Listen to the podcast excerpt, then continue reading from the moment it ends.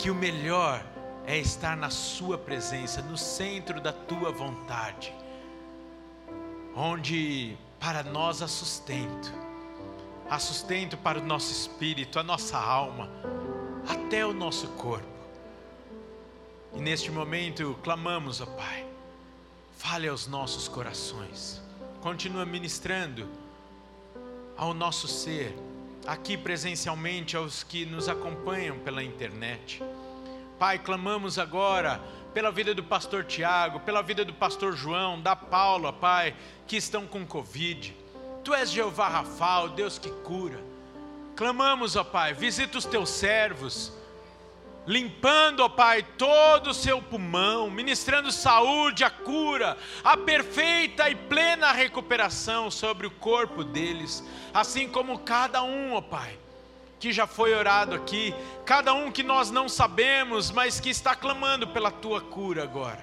Em o nome de Jesus, visita o teu povo e varre os seus organismos com o teu fogo santo, consumindo, queimando e repreendendo todo espírito de doença. Todo ataque do inimigo nós repreendemos sobre a vida e o corpo do teu, do teu povo, em nome de Jesus. Amém, amém e amém. Aleluia, aleluia. Você pode se assentar, querido? Que alegria estarmos juntos aqui nessa noite, amém? amém. Eu trago aqui o abraço do pastor Robério, que está na Bahia. Ai, que coisa boa. Mas semana que vem já estará aqui conosco, em nome de Jesus. Está com saudade? Eu também estou com saudade dele. Você também? Ê, Flavinho, então manda esse nosso beijo para ele, viu? Como eu acabei de orar, o pastor Tiago positivou para a Covid hoje pela manhã. Então esteja em oração por ele, pela Paulinha, assim como o pastor João e a Paula também. É muita Paula, né? Mas que estão bem, graças a Deus. Né, Cleidinha? Eles estão 100% praticamente, mas estão cumprindo aí a quarentena, respeitando as orientações médicas. Então, coube a mim, com muita alegria, convidar meu querido Luke Greenwood, que veio aqui ministrar aos nossos corações. Ele está lançando aqui no Brasil, é o inglês mais brasileiro que existe. Hoje mora na Polônia, mas a prova que o pezinho e o coração dele está aqui no Brasil está nesse livro, lançando aqui para nós o livro Cultura Jovem Global: Como suprir a fome espiritual de uma geração.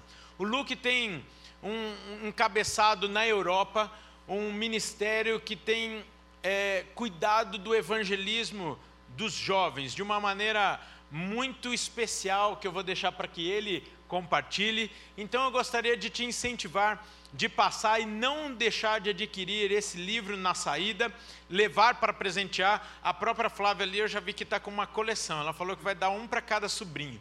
Então é, eu creio que é um material essencial para você adquirir e também compartilhar. Luke, que Deus te abençoe, fique à vontade, você está em casa. Deus Amém. abençoe. Obrigado, pastor. Obrigado. É uma alegria estar aqui com vocês hoje. É, eu vou começar a falar, vocês vão falar: não, não, esse cara não é inglês, ele está enganando a gente. É, eu vim para o Brasil com oito anos de idade, então realmente Brasil é a minha casa. É, meu filho Daniel nasceu aqui, ele está com 11, 11 anos agora, mas ele nasceu aqui em São Paulo. Eu tenho uma filha de 6 anos, a Sara, e a minha esposa, a Ania, é da Polônia. E a gente mora lá na Polônia porque Deus nos chamou para estar tá desenvolvendo o trabalho dessa missão lá na Europa, lá na Polônia. Mas nós passamos seis anos aqui em São Paulo ajudando a desenvolver o trabalho da missão Steiger aqui em São Paulo. Nós temos uma equipe aqui em São Paulo, inclusive alguns estão com a gente hoje. A Michelle e o Lucas estão aqui, pode ficar de pé, só para a galera conhecer vocês. Esse pessoal faz um trabalho incrível. Eles têm um estudo bíblico chamada Orgânica, que às vezes se encontra na frente do, do, Centro Cultural aqui em São Paulo. Eles estão trabalhando com galera que nunca entrou em igreja, só que eles estão lendo a Bíblia junto e tendo acesso à palavra de Deus muito, muitas vezes pela primeira vez. A nossa galera, o resto da galera da equipe não está aqui agora, porque eles estavam lá na Paulista agora há pouco pregando evangelho. Eles estavam fazendo um som no meio da rua, conversando com as pessoas, oraram por muitas pessoas lá. Porque, como missão, nós nos sentimos chamados para levar o Evangelho, o poder do Evangelho, da palavra de Deus, para a praça pública de novo nas grandes cidades globais do mundo inteiro hoje. Nós cremos que é necessário a gente levar o Evangelho novamente para uma geração que já esqueceu de Deus, que não entra mais na igreja, que acha que Deus não é para eles, que a igreja não é para eles. A gente precisa levar o Evangelho novamente para eles. E nós temos orado que Deus possa levantar um novo movimento missionário. E eu creio que o Brasil é um lugar chave para isso é um lugar que vai estar enviando missionário para muitos lugares. Já é, né? Brasil já é um lugar que envia muito missionário. Mas eu tenho orado e, eu, e a gente está orando como missão por esse movimento missionário. Hoje, a gente está com equipes em mais de 100 cidades pelo mundo inteiro cidades como Moscou, Londres, São Paulo, é, na Nova Zelândia, no Oriente Médio, em Beirute, no Líbano, em muitos lugares assim. E a galera, imagine uma equipe de pessoas de várias igrejas diferentes que se reúnem para orar e clamar a Deus pela cidade. E dizer, Deus, nós queremos alcançar os jovens, os jovens adultos, a galera lá fora que não entraria na igreja. A gente quer alcançar eles, porque o evangelho é para eles também. Eles estão orando e clamando, só que eles estão saindo. Semanalmente estão indo nas ruas, nos festivais, nas universidades, nos bares, estão usando a arte, a música, o relacionamento, a conversa para poder alcançar essa galera onde eles estão. E aí o pessoal se interessa e quer saber mais, aí eles falam: "Vem para a igreja no domingo". Só que vocês sabem, muita gente, a gente convida hoje, eles vão falar: "Não, igreja não é para mim". Eles não vêm. Então o que que nós fazemos? A gente começa o discipulado antes mesmo deles entrarem na igreja.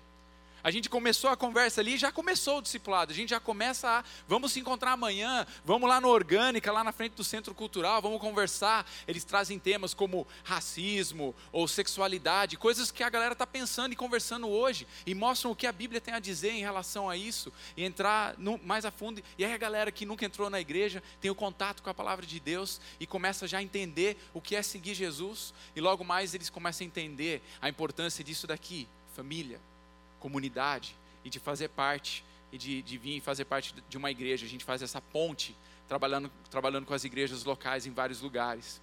Por exemplo, eu e minha esposa, a gente estava trabalhando aqui em São Paulo a gente começou é, vários anos atrás, a gente chegou aqui em 2009 e nós começamos a orar por São Paulo. Ainda não tinha uma, muito que uma equipe, nós tínhamos né, uma igreja que a gente trabalhava junto, mas nós estávamos orando pela cidade. Deus, como a gente pode alcançar a galera que está lá fora, que não entraria, a galera nas universidades de São Paulo, a galera que está lá nos bares, na Rua Augusta, como a gente pode alcançar eles? E aí a gente orando sentiu de começar a ir lá. Então nós começamos a ir naqueles lugares e a gente viu que tinha muita música rolando. Naquela época tinha banda para tudo que é lado, muito show. Então nós decidimos começar uma banda. Inclusive, um dos membros da banda está aqui hoje. Cadê a Verônica Nobili? Ela está aqui hoje. Lá no fundo, está dando um oi. Essa aqui é uma das melhores atrizes de São Paulo. Ela fez parte dessa banda que se chamou Alegórica. A gente começou essa banda com o propósito de levar o evangelho para esses lugares. Então a gente começou a tocar, a fazer show, só que a gente não fazia o show dentro da igreja. A gente fazia o show lá na, nas casas, na Alts, nas casas é, no inferno, nas casas que tinham ali na Augusta, onde a galera estava, onde as pessoas que não entram na igreja estavam. E a gente pregava o evangelho toda vez, porque a gente fazia uma crucificação e ressurreição de Jesus no palco. E aí explicávamos que Jesus é hoje, é para nós hoje. E aí a galera começava a responder. E, e teve uma vez que a gente começou a tocar junto com algumas bandas de hardcore, de rock pesado, aqui da cena em São Paulo. E uma dessas bandas foi numa das nossas reuniões na igreja. Porque eu estava pregando e o tema da pregação era o complexo Che, do Che Guevara. Eu estava falando sobre como Jesus é um revolucionário que não se compara com nenhum desses revolucionários da história humana. E o cara da banda curtia o Che Guevara, então ele viu isso, ele veio na igreja para ver o que, que era essa história. E ele veio, ele ouviu mais sobre quem Jesus era. E no final do culto, ele veio para mim e ele falou assim: Eu gostei da mensagem, tem poder, e eu quero pregar essa mensagem com a minha banda. Eu falei: Uau, que legal, de que igreja que você é? Ele falou: Não, eu não vou na igreja. Eu não sou de igreja, eu não sei nada dessas coisas que vocês estão falando, mas eu gostei muito e eu quero falar sobre isso na minha banda. Eu falei, cara, para você falar de Jesus, você tem que conhecer Ele primeiro. E aí ele falou uma coisa que todo missionário quer ouvir. Então você pode me falar mais sobre Jesus? Aí eu falei assim, beleza, vamos lá. Daí ele me convidou para ir no ensaio da banda dele. Então eu fui lá no ensaio da banda dele, que era lá em Guarulhos. Então, no, na semana seguinte, estava no ônibus indo para Guarulhos. Eu cheguei lá e eles estavam ensaiando numa sala pequena, fechada, sem janela, que tinha um cheiro estranho. Mas eles estavam lá tocando, fazendo show como se fosse para 5 mil pessoas. Só que só tinha três amigos deles assistindo. E eu estava lá. E eles faziam o show deles, daí, o ensaio, né? E quando terminou, ele passou o microfone para mim e ele falou: agora prega. E eu não estava preparado para isso, eu não sabia que ele ia me pedir para fazer isso. Então eu comecei a explicar o que era seguir Jesus. E comecei a falar do Evangelho e ler partes do Evangelho de Lucas. E quando eu terminei, ele falou: Isso foi muito bom, você pode voltar semana que vem. Então eu comecei toda semana no ensaio deles. E aí começou, eles começaram a convidar mais e mais amigos. Daqui a um pouco não cabia mais na sala de ensaio, então a gente foi para o bar que tinha perto, onde os amigos deles se encontravam. Então a gente começou a se encontrar no bar e eu levava o Evangelho de Lucas num formato pequeno e nós sentávamos em volta de mesas grandes e eu distribuía o Evangelho de Lucas para todo mundo. Eu falava, abra em tal página e vamos ler. Daí a gente lia e daí eu falava, o que vocês acham sobre isso? E aí eles falavam. E cada um uma coisa diferente, né? Então a gente tinha umas conversas coloridas, muito malucas. E daí eu chegava e falava assim, tá, mas e o que está realmente está dizendo aqui? E o segurança do bar achando que a gente era louco, né? Só que é incrível você ler a Bíblia com alguém que nunca leu a Bíblia antes. Porque eles têm as perspectivas mais frescas, mais percebendo coisas que a gente às vezes nunca percebe lendo ali. E chegou o momento, eu, eu nunca esqueço do momento que a gente leu a história do filho pródigo. E quando eu olhei para cima, um cara alto, todo tatuado, chorando como uma criança. Eu falei, por que você está chorando? Ele falou, que história bonita. O pai estava esperando o filho. Eu falei, ah, você já deve ter ouvido essa história antes, todo mundo conhece essa história. Não, nunca ouvi essa história. O pai estava esperando o filho voltar para casa. Eu falei, sim. Jesus contou essa história para que a gente soubesse como Deus sente por nós. E aí a gente começou a falar sobre o batismo. Eu falei, quem aqui quer se batizar? E sete desses caras de banda de hardcore levantaram a mão falando, eu quero me batizar. Eu quero seguir a Jesus.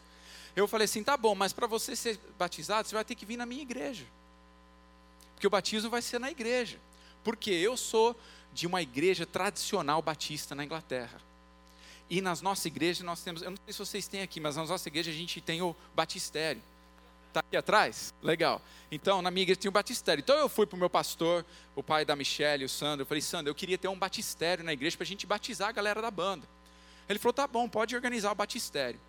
Então, eu organizei o batistério. Eu comprei uma banheira é, de ferro fugido, assim, aqueles antigos, e eu reformei inteiro. Ficou uma coisa linda, tipo batistério vintage, né? E daí a gente colocou assim na igreja, e a galera veio para se batizar e alguns deles entrando na igreja pela primeira vez no dia do batismo deles. E foi um momento lindo da gente poder, deles poderem confessar a fé deles e serem recebidos para dentro de uma família de fé. E aí eles começaram a pregar a mensagem de Jesus em todos os shows deles. E a banda deles era melhor que a nossa, era mais conhecida, então eles alcançavam muita mais gente que nós. E aí eu falei para eles: vocês são missionários. Vocês tinham que ir no nosso treinamento missionário. A gente tem um treinamento missionário na Alemanha da nossa missão Steiger. Muitos brasileiros têm ido para lá e têm voltado para cá e formado equipes missionárias no Brasil para alcançar as cidades aqui no Brasil. E essa galera da banda de hardcore de Guarulhos foi parar lá na Alemanha na escola de missões. E quando eles voltaram aqui, eles começaram uma casa comunitária, um evento evangelístico com bandas e com artistas e começaram a ir na rua pregar e um deles é um dos principais líderes do nosso trabalho hoje, estava liderando evangelismo lá na Paulista agora hoje à tarde. O mesmo cara que veio para mim naquele dia e disse: Eu quero falar sobre essa mensagem porque eu vejo o poder de Deus nessa mensagem. Por que, que eu estou falando isso?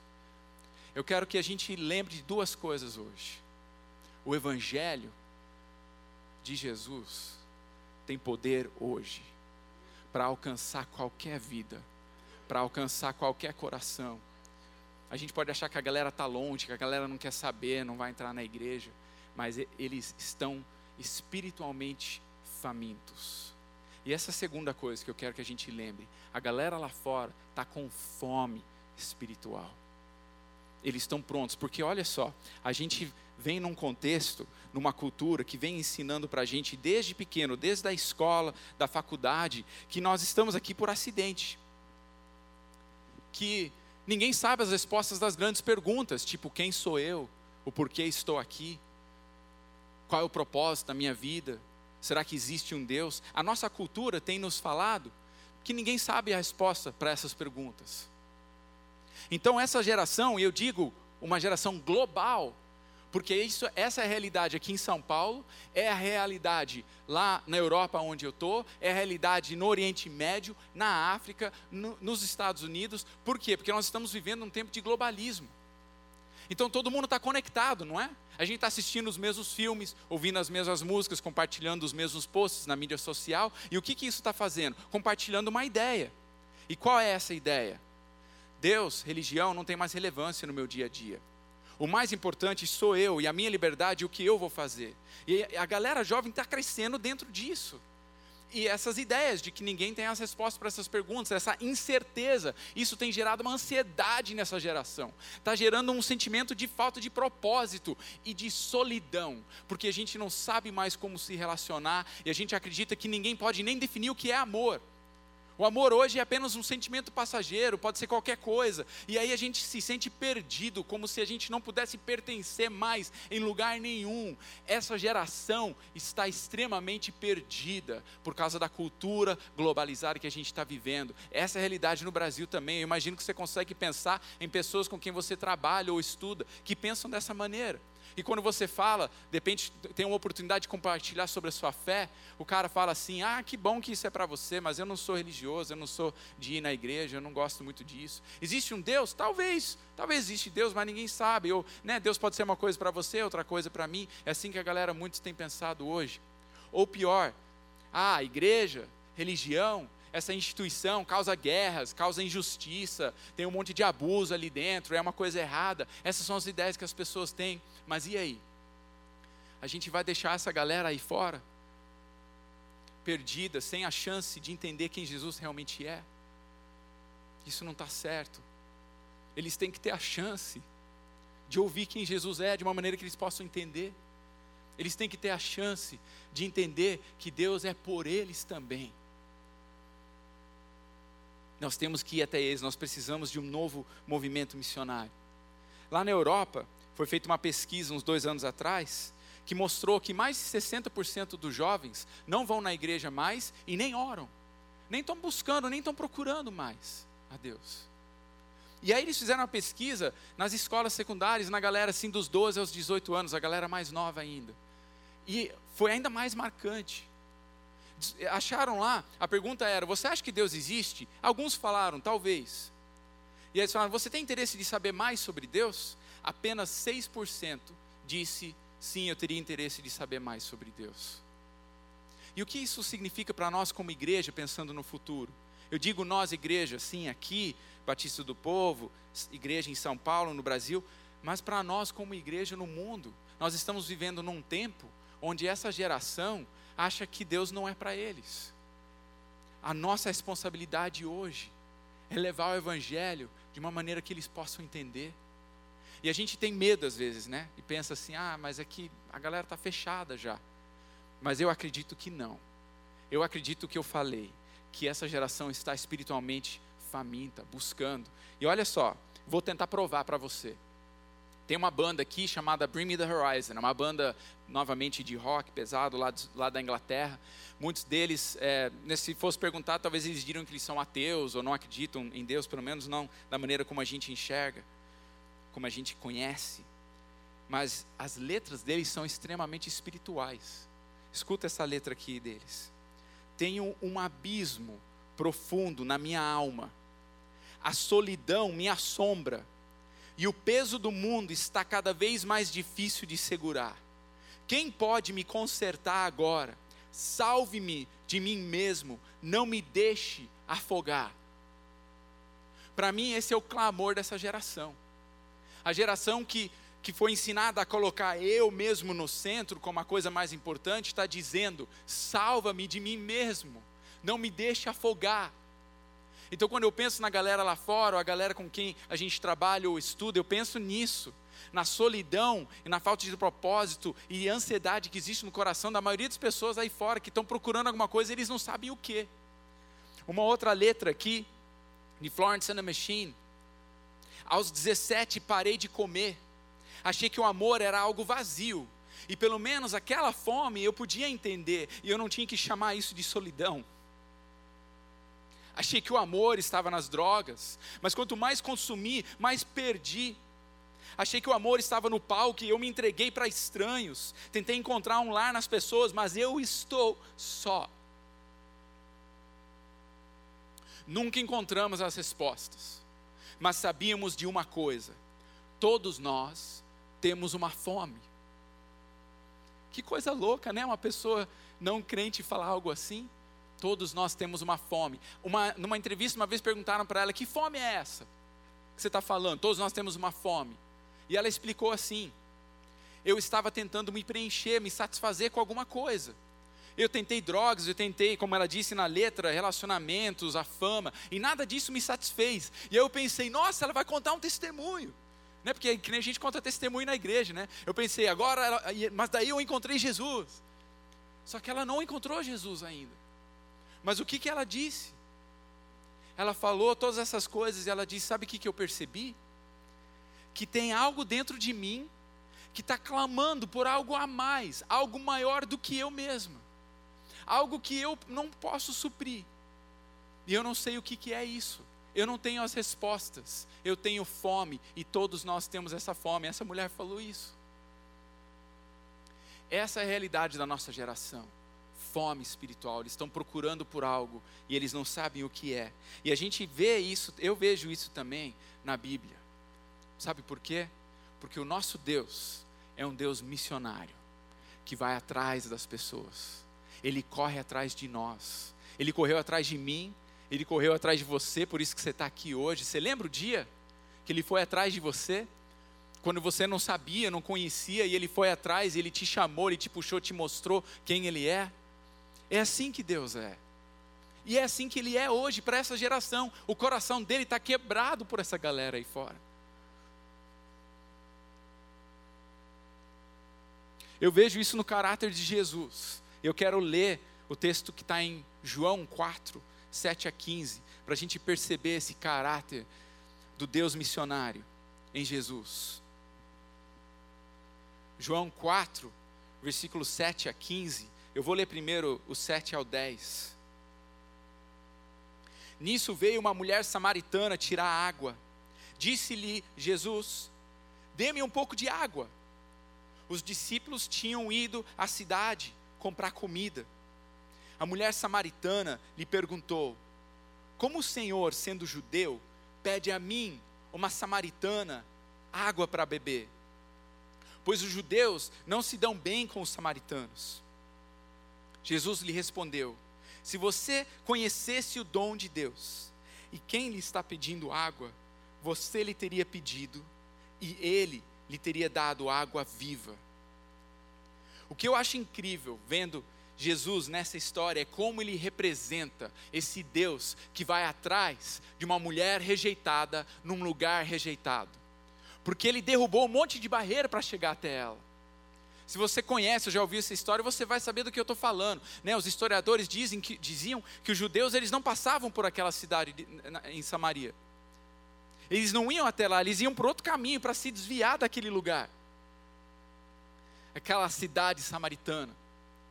Mas Jesus foi lá, inclusive o texto, né, nos versículos anteriores, diz que ele tinha que ir por lá mas ele não tinha, tinha outro caminho. Então esse tinha que ele tinha que ir era um tinha de Deus, né? Era um tinha que Deus, o Pai tinha um plano que ele tinha que estar tá passando por aquele lugar e ele vai até aquele lugar rejeitado e ele vai até uma poça onde só as mulheres se encontram.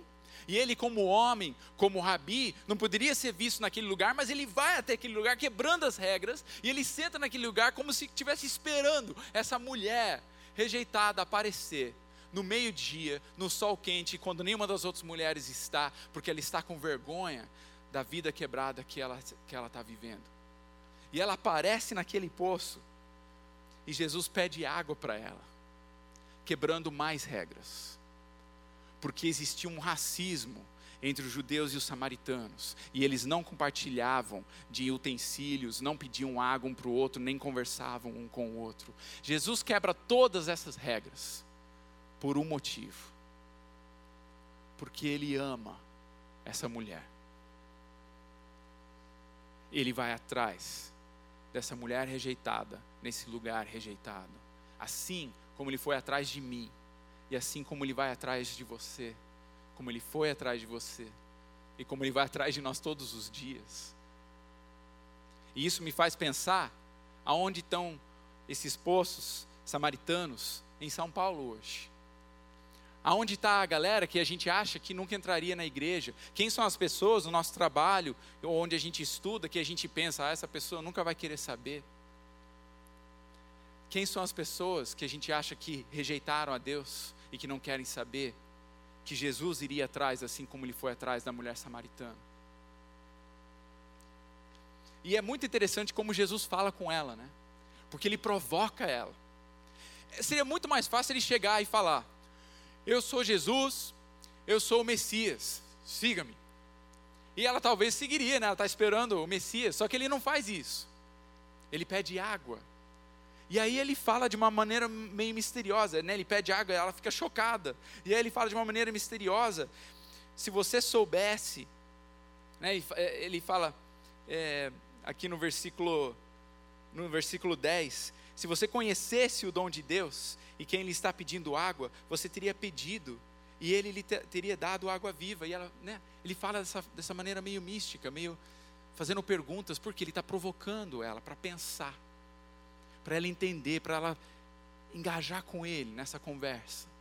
E essa geração precisa disso. A gente acha que a galera já rejeitou a Deus, já rejeitou a igreja, não quer mais saber. Eles precisam ser provocados. Eles precisam de uma chance de repensar quem é Deus, quem é Jesus. A gente precisa dar essa chance para eles. Essa geração está como essa mulher, sedenta e não sabe do que, com fome e não sabe do que. Então, continuando o texto, disse a mulher: O Senhor não tem com que tirar água, e o poço é fundo. Onde pode conseguir essa água viva? Acaso o Senhor é maior do que o nosso pai Jacó? que nos deu o poço, do qual ele mesmo bebeu, bem como seus filhos e seu gado? Jesus respondeu: Quem beber desta água terá sede outra vez, mas quem beber da água que eu lhe der, nunca mais terá sede. Ao contrário, a água que eu lhe der se tornará nele uma fonte de água a jorrar para a vida eterna. Jesus derrubou tantas barreiras para chegar nessa mulher, só que agora ele enfrenta a maior barreira de todas: o nosso próprio coração, o orgulho do nosso coração. E a mulher samaritana, às vezes, a gente enxerga ela como uma vítima apenas. Né? Uma, uma mulher é, que tem muitas dificuldades, uma vítima, mas aqui eu vejo uma mulher que tem um certo orgulho também, que está resistindo a Jesus, porque veja, veja como ela responde: Da onde você vai tirar água? Você tem um poço igual ao nosso? A gente tem esse poço aqui, quem deu esse poço para nós foi Jacó. Esse poço aqui é nosso, é do nosso povo samaritano, está aqui. Ele estava aqui, ele colocou esse poço aqui, nós temos isso. Você tem um poço igual eu tenho? E é assim que essa geração reage também muitas vezes, né? Você vai compartilha sua fé e a galera fala: Eu não preciso de Deus, eu estou bem. Legal que você acredita nessas coisas, cada um tem o seu caminho. Mas eu não preciso disso, eu estou bem, sabe? Eu estou vivendo a minha vida. A gente acha que nós temos tudo que nós precisamos, a gente vive nas nossas grandes cidades, e nós temos tudo que nós precisamos ali rápido, nós temos o fast food, nós temos os nossos carros, nós temos as nossas carreiras, as nossas casas. A gente não precisa dessas coisas, nós já estamos bem, nós temos o nosso poço aqui. Olha que legal o nosso poço, é incrível, nós temos água quando nós quisermos. Daí Jesus fala para ela uma coisa incrível ele fala: Você não está entendendo. Essa água que eu ofereço nem se compara com a água e o poço que você está falando. Nem se compara. A água que eu ofereço é algo que nada nesse mundo pode te oferecer todas essas coisas que a gente fica tão focado e com a cabeça cheia dessas coisas todas, nem se comparam com quem Jesus é e o que ele oferece, porque o que ele traz responde ao clamor da nossa alma, do nosso coração. o que Jesus faz é saciar a fome e a sede espiritual minha, sua e dessa geração aí fora. E ele, só ele, pode saciar de uma maneira que nada nesse mundo pode. Ele sacia de uma maneira que ele coloca algo dentro de nós, que nos dá uma paz, uma certeza, uma alegria que não pode ser derrubada por nenhuma circunstância, nenhum contexto. É um chão no qual nós pisamos, é a esperança é um amor eterno, é pertencer a algo. É, o Evangelho responde a todas aquelas mentiras dessa cultura, de que ninguém sabe as respostas. Sabemos sim aqui. Aquelas mentiras de que eu não sei quem eu sou e por que, que eu estou aqui. Você foi criado por um Deus que te ama e tem um plano e um propósito para a tua vida. Esse é o Evangelho. Essa é a água eterna que Jesus coloca dentro de nós. E aí a mulher responde, versículo 15: Senhor, dê-me dessa água, para que eu não tenha mais sede, e nem precisa voltar aqui para tirar a água. Ela abre o coração. E tem uma galera aí fora que está pronto para abrir o coração, igual ela abriu. E quando ela abre o coração, acontece uma coisa louca, né? Vocês lembram essa história? Eu nem vou ler, vocês vão lembrar. O que, que aconteceu? Jesus falou: tá ok, então vai lá e busca o seu marido e volta aqui. Aí ela fala: Eu não tenho marido. E aí Jesus continua na missão dele, indo direto ao coração dela. Ele olha nos olhos dela e ele fala: Eu sei, você já teve cinco, né? E o homem com quem você mora hoje não é o seu marido. E o que acontece com essa mulher é uma coisa incrível.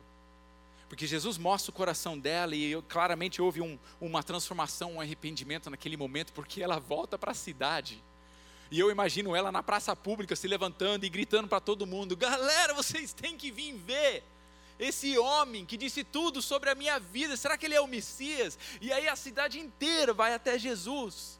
E aí eles também acreditam e creem, eles falam para a mulher: agora nós cremos, porque nós vimos e não só porque você falou. Essa mulher causou um avivamento na cidade samaritana porque todos foram até Jesus, ele acabou ficando dias lá, ministrando, porque a galera estava respondendo ao Evangelho. Sabe o que, que isso me ensina? Essa mulher teve cinco maridos e estava com a, a, vida quebrada, estava com vergonha, indo no posto quando nenhuma outra mulher estava lá, se escondendo, e de repente ela vira uma missionária que vai para o centro da cidade e chama todo mundo para Jesus e causa um avivamento na cidade. Então eu penso assim: se essa mulher qualificou para ser uma missionária, alcançar a cidade dela e alcançar a geração dela, eu também posso ser qualificado. E você também. E esse é o nosso chamado hoje. Cada um de nós de uma maneira diferente, mas todos nós somos chamados para trazer a verdade para a galera aí fora que está espiritualmente com fome, espiritualmente sedenta. E nós podemos ver o que essa mulher viu: um avivamento nos nossos dias.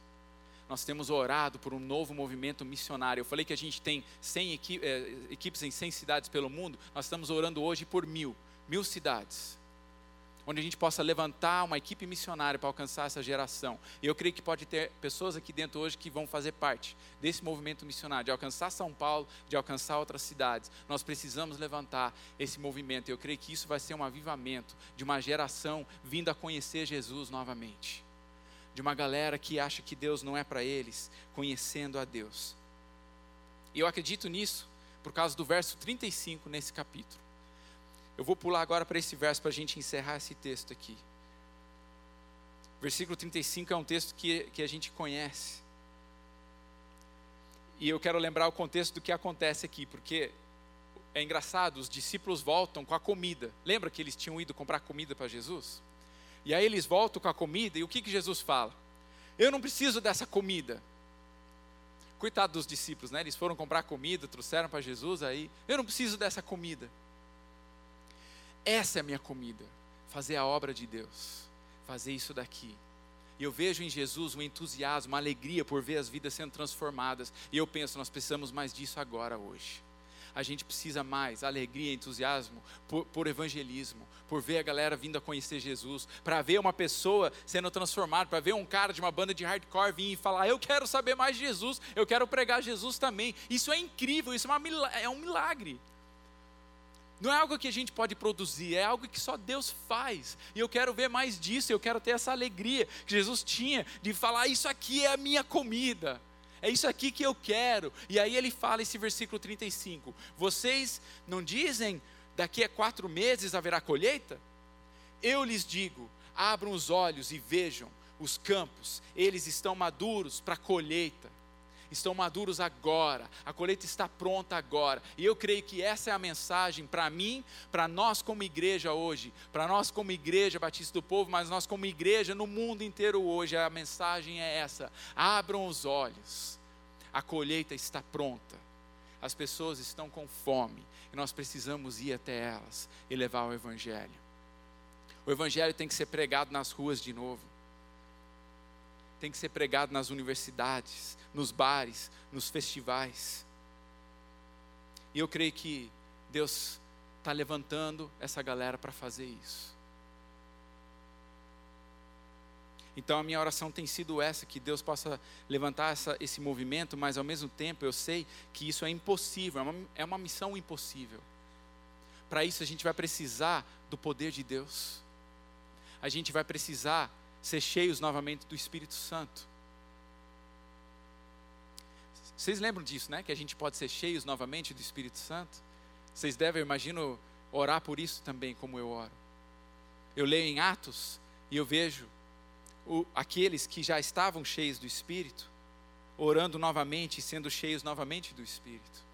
Eu lembro Atos 4, onde eles oraram juntos e o chão tremeu e o texto diz: eles foram cheios do Espírito Santo. E qual foi o sinal? Eles pregaram o Evangelho corajosamente. E eu acho que a gente precisa de coragem de novo hoje. A gente precisa de uma convicção extraordinária de quem Jesus é, de que Ele é essa água viva, que nada nesse mundo se compara. Que Ele pode nos dar uma coragem para ir para qualquer lugar e fazer qualquer coisa para alcançar essa geração. Eu quero essa coragem, eu quero essa convicção. E não é algo que eu posso produzir, mas é algo que o Espírito Santo pode fazer na minha vida e na tua vida. Então, o que eu quero pedir hoje para Deus é que Ele me encha de novo com o Espírito Santo dele, para ter essa coragem e convicção. E eu quero clamar que Ele me dê fome por Ele, para que eu possa responder à fome espiritual que está ali fora.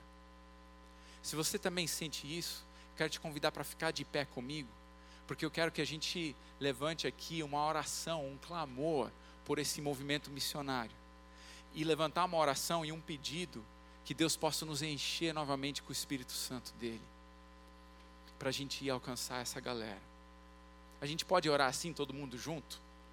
A gente pode levantar as nossas vozes e clamar: Deus, levante missionários levante o um movimento missionário e enche a minha vida com o teu Espírito Santo, para que eu possa te servir novamente.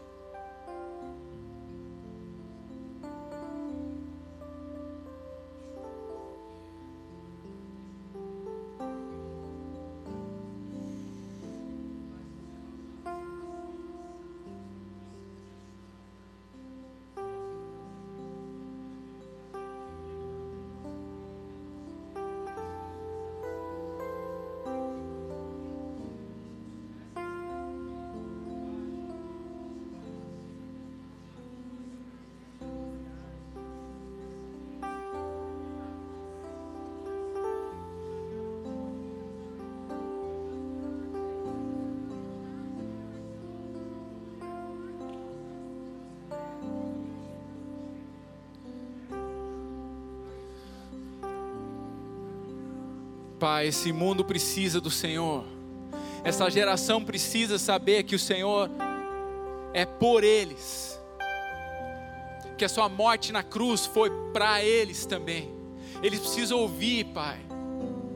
E eu quero clamar que o Senhor venha nos usar. E Pai, nós não podemos fazer isso sozinhos. A gente não tem força, inteligência, criatividade, poder. Nada do que nós temos serve. É uma missão impossível. Então nós clamamos ao Senhor nos enche com o teu Espírito Santo. Faça um novo mover do teu espírito, uma nova evidência de que o Senhor está vivo e poderoso hoje para alcançar essa geração. Eu peço por um novo mover autêntico do teu Espírito Santo, nos enchendo e nos enviando como igreja para alcançar essa galera, essa geração secularizada aí fora. Eu peço que o Senhor levante um novo movimento missionário jovens missionários. Eu peço, Pai, que o Senhor possa levantar equipes missionárias para todas as cidades globais deste mundo, todas as cidades grandes onde a galera está perdida. Eu peço por equipes missionárias. Eu peço que o Senhor envie missionários aqui dessa igreja para alcançar São Paulo, para alcançar cidades pelo mundo. Eu peço, Pai, que o Senhor possa levantar ainda hoje novos evangelistas, novos missionários que entendem o teu chamado sobre as suas vidas. Isso é uma coisa que a gente não consegue produzir, Pai. Eu não sei produzir nada. Mas eu sei que a tua palavra diz que o Senhor falou no Evangelho de Lucas. O Senhor falou que se nós que somos pais imperfeitos, damos coisas boas para os nossos filhos, então como o Pai que está nos céus não vai dar o Espírito Santo para aqueles que o pedem?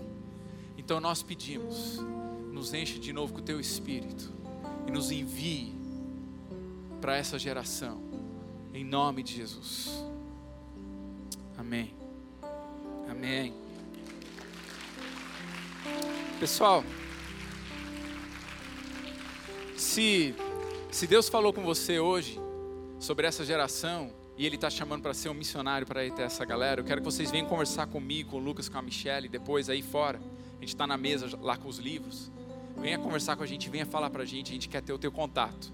A gente tem uma equipe aqui em São Paulo, é uma equipe de galera louca, de várias igrejas, que tem, hoje estavam fazendo um som trap lá na Paulista, fazendo uma coisa louca, alcançando muitas vidas. E a gente precisa de ajuda, a gente precisa de mais pessoas envolvidas. Então, talvez Deus está chamando você. Talvez tem toda uma galera jovem aqui da, da Batista do Povo que possa se juntar com a gente e ir também nos evangelismos junto. Talvez vocês tenham já os grupos de evangelismo, a gente possa juntar forças. Então eu quero fazer esse convite. Talvez Deus está te chamando para ir para outro lugar. Talvez Deus está te chamando para ir começar uma equipe lá em Istambul, na Turquia. Ou para se juntar à nossa equipe em Beirute, no Líbano, ou na Jordânia. Ou na Europa, em Moscou, na Rússia, ou em Varsóvia, na Polônia, onde a gente está.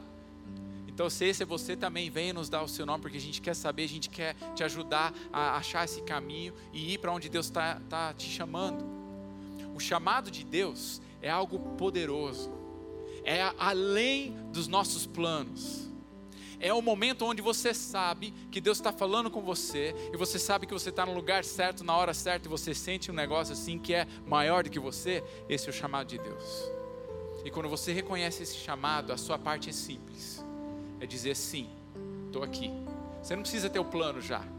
Você não precisa ter o dinheiro já. Você não precisa ter toda a, a história na sua cabeça. Você apenas precisa dizer sim. Ele vai te mostrar o que é como vai ser e aonde vai ser isso. A nossa parte é dizer como Pedro disse quando Jesus falou que ele ia lavar os pés dele.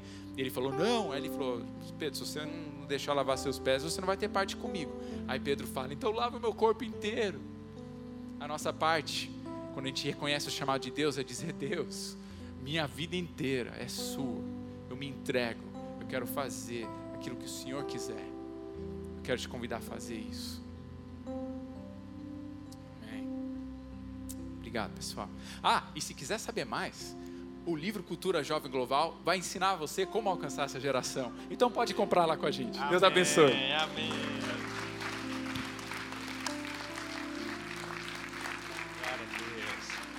Glória a Deus. Eu creio que esse livro virou uma leitura obrigatória para nós, né? Agora, eu, eu já estava trocando mensagem com os pastores da, das gerações ali. Nós temos um grupo nosso de discipulado e certamente muito nós iremos fazer. Contem conosco como uma igreja parceira. E eu sei que isso o Senhor quer fazer já hoje na sua vida. Talvez você vai chegar e aplicar hoje isso na sua casa, amanhã no seu local de trabalho, amanhã lá na sua universidade, onde você está estudando.